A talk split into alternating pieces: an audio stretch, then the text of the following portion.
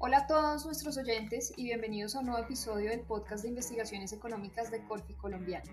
En medio de la transición energética hacia fuentes más limpias en la que se encuentra Colombia, la posición de Celsia en el sector eléctrico le permitirá participar activamente en este camino. Celsia es una compañía que tiene presencia en toda la cadena del sector eléctrico colombiano, que va desde la generación hasta la transmisión, distribución y comercialización. En esta oportunidad nos acompaña Roberto Paniagua, analista de renta variable, con quien abordaremos este tema. Hola Roberto, te damos la bienvenida. Hola, muchas gracias por esta oportunidad. Roberto, cuéntanos cuál es la importancia de Celsia en la transición energética en Colombia.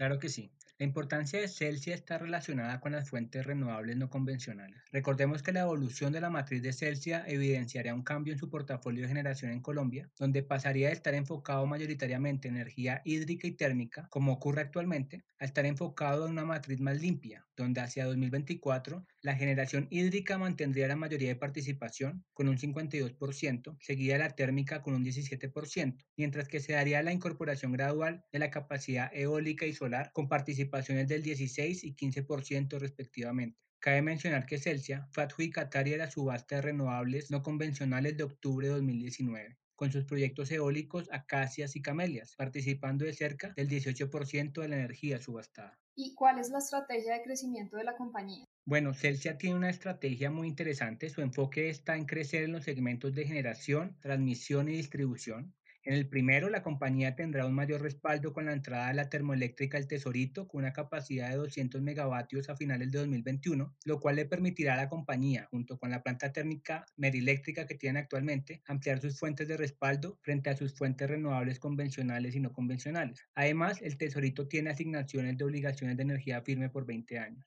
En materia de fuentes eólicas, la compañía tendrá la entrada de los proyectos Acacias y Camelias entre 2022 y 2023 mientras que a nivel de fuentes solares se estiman diferentes proyectos de diversa escala que se sumarán gradualmente. A nivel de transmisión, Junto con Cúbico, Celsia constituyó a cabo inversiones en 2019, el cual corresponde a un vehículo de propósito especial, con una participación del 51% para Celsia y un 49% para Cúbico. En este vehículo están incluidos los activos de alta transmisión ubicados en Tolima y los activos del Plan 5 Caribe, entre otros. A través de este vehículo, Celsia seguirá creciendo en los proyectos del sistema de transmisión nacional y regional que ejecuta en Colombia.